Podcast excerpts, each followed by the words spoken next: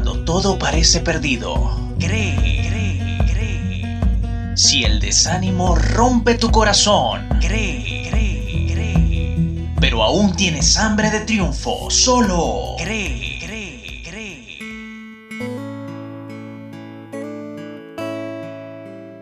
En nuestro diario vivir, evitaríamos muchos problemas y solucionaríamos otros tantos si calláramos en su debido momento. El sabio Salomón dijo, Aún el necio cuando calla es contado por sabio. El que cierra sus labios es entendido. Proverbios capítulo 17, versículo 28. Sin embargo, no solamente es indispensable saber cuándo callar, sino también cuándo hablar. Te damos la bienvenida a CREE, un espacio para la reflexión espiritual. Arribamos a la edición 47, titulada Callar o Hablar. En la locución se complace en saludarte un servidor, Agustín Marcano. Hoy consideramos tres beneficios de guardar silencio y además tres situaciones en las que hablar es más provechoso. El primer beneficio de guardar silencio es tener la posibilidad de escuchar atentamente a otros y así comprender una información. Muchas veces se generan malentendidos porque se interrumpe constantemente al hablante o simplemente, pues en vez de escuchar, se está pensando en otro asunto. Al conversar con los demás, deberíamos callar para prestar mayor atención al hablante. Por algo tenemos dos orejas y una sola boca.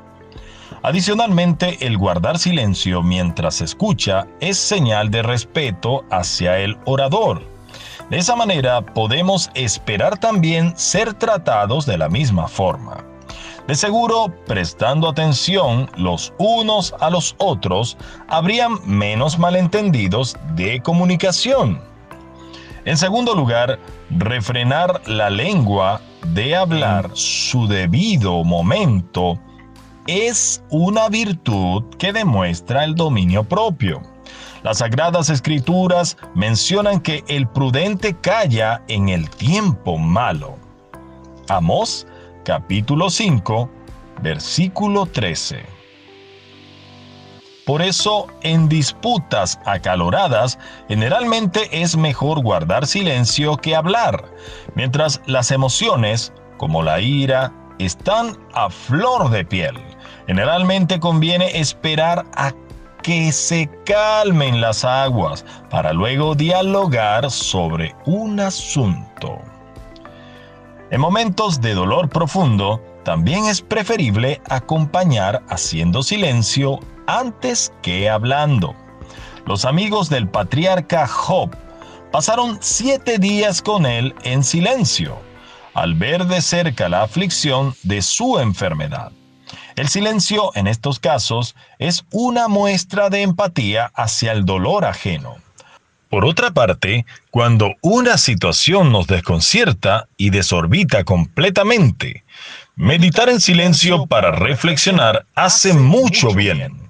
En esta circunstancia, el silencio se convierte en una medicina para el espíritu perplejo, cansado o desesperado. El tercer beneficio, que incluso es un mandamiento del Maestro, consiste en guardar silencio cuando haces el bien. Que no sepa tu izquierda cuando tu derecha dé limosna. Únicamente de esta manera, haciendo el bien en silencio, nos será recompensado por nuestro Padre Celestial. C de corazón, R de razón e de entusiasmo, E de esperanza. Cree. Por otro lado, en estas tres situaciones es más conveniente hablar que callar.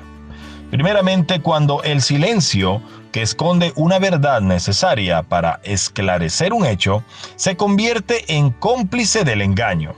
Por ejemplo, en un juicio se considera un testigo falso aquel que dice mentiras u omite la verdad con su silencio. Si se requiere resolver un asunto, es imperativo decir la verdad que guardar silencio. En segundo lugar, cuando se hace el mal en secreto, estas obras deberían ser sacadas a la luz a través de la denuncia o la confesión.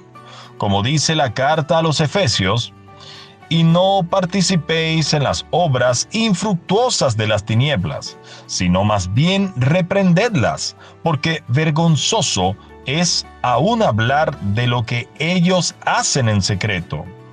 Mas todas las cosas, cuando son puestas en evidencia por la luz, son hechas manifiestas, porque la luz es lo que manifiesta todo.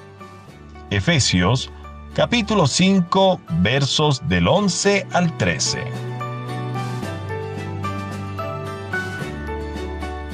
En este caso, el mal usa el silencio para encubrirse. Al ser denunciado, pierde su poder de engaño. Por eso, también dice, confesaos vuestras ofensas unos a otros y orad unos por otros para que seáis sanados.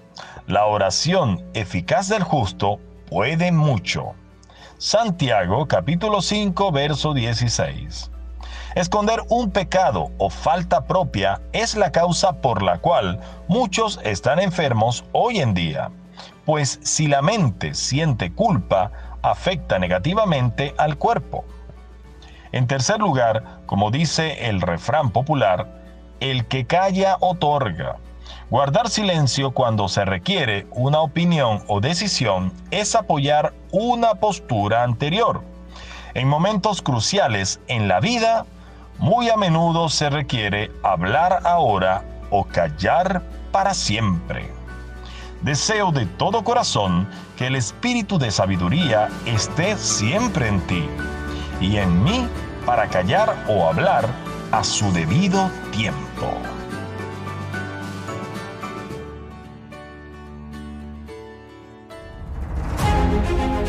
Infinitas gracias damos al Padre de Gloria por la oportunidad de compartir este podcast contigo. Fue un placer prepararlo de parte de Xavier Rodríguez en la edición del sonido, Jin Lee en la locución en off, Hombre, Hambre, Nombre en la producción y libreto.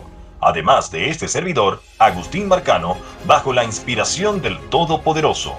Consulta cualquier programa de CRE a través del siguiente enlace www.anchor.fm slash William-A-Carrizales-V slash. Descubre más contenido espiritual, videos, estudios bíblicos, reflexiones, etc. en la página de Facebook www.facebook.com slash hombre hambre nombre. O si prefieres, síguenos a través del Instagram arroba hombre hambre nombre. Siéntete libre de compartir este podcast cuando quieras. La gracia y la paz del Altísimo sean contigo hoy y siempre.